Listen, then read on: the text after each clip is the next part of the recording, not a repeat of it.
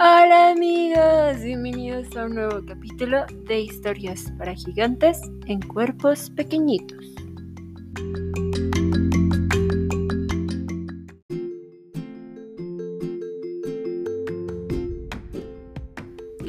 Por fin nos volvemos a escuchar después de un día sin podcast porque internet nos detesta y tiró la página el miércoles. Les pido una disculpa por eso. Así que el día de hoy les traje un cuento muy bonito que se llama El cuento del pájaro de los siete colores de Pilar Almoina de Carrera.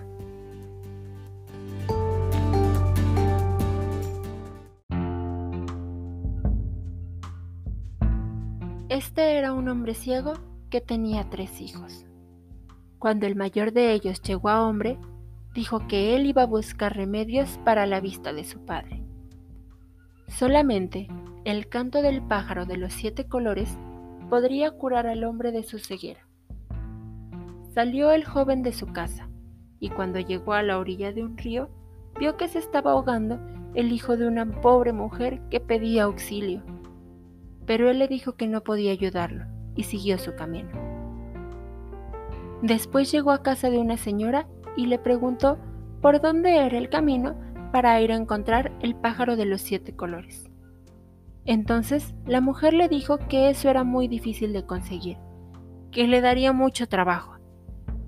Por fin, le indicó el camino y le encargó que tenía que pasar por tres lagunas que estaban encantadas. Más adelante, el hijo mayor llegó a una casa donde estaba un muerto, que desde tres años no había sido enterrado porque quedó debiendo unos reales. Si alguien los pagaba, sería enterrado. Ante esto, el hijo mayor dijo que los pagara otro, que lo que él tenía era muy poco para eso. Siguió adelante y llegó a la primera laguna. Tomó agua de ella y se encantó. En vista de que el mayor no regresaba, el segundo hijo decidió ir en busca del remedio para su padre el pájaro de los siete colores, y a él le sucedió lo mismo que a su hermano.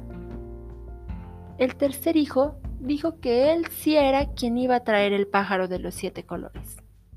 El padre le replicó que estaba aún muy pequeño para eso, pero tanto dijo y tanto insistió el muchacho que por fin el hombre le dejó libre de hacer lo que quería. Salió el hijo menor, como sus hermanos, y se encontró con la misma señora del niño que se ahogaba. En cuanto lo vio, se tiró al agua y lo sacó de inmediato. Luego, cogió de su maleta un bollo de pan y lo dio a aquellos infelices. Siguió su camino hasta que llegó a la casa de la otra señora y le preguntó por sus hermanos. Ella le contestó que ellos habían pasado por ahí y le refirió cómo había sido su perdición. Continuó su camino y se encontró con la casa donde estaba el muerto. Preguntó si el muerto no tenía familia y le contaron lo que pasaba, a lo que él contestó que lo enterraran, que de su cuenta corrían los gastos. Así se hizo y el joven siguió su camino. Mucho tiempo había caminado cuando se encontró con un mono que brincaba de un lado al otro del camino. Esto le asustó mucho pero el mono le dijo que venía a pagarle el dinero que había gastado, y se fue con él. Le acompañó hasta llegar cerca de la casa donde estaba el pájaro de los siete colores.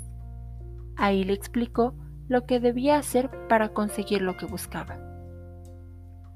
Las dueñas del pájaro de los siete colores eran tres muchachas. La menor de ellas era quien tenía el ave y la llevaba sobre el hombro. Al llegar, el muchacho en su caballo, ellas lo mandaron a pasar adelante. Al poco rato, le dijeron que las dos primeras que irían a pasear en su caballo. Pero él contestó que se le habían reventado los arreos. Cuando la tercera le preguntó si ella no podía montar, él sí la dejó. Se montó detrás y se fue con ella.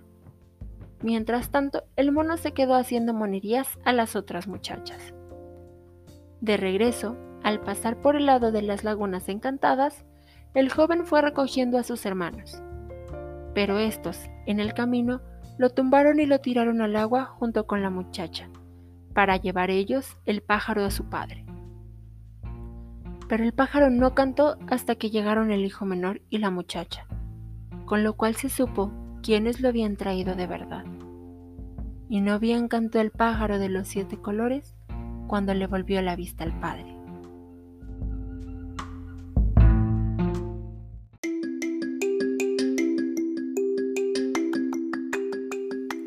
Este fue un cuento un tanto distinto y espero dejarlos con una muy bella reflexión.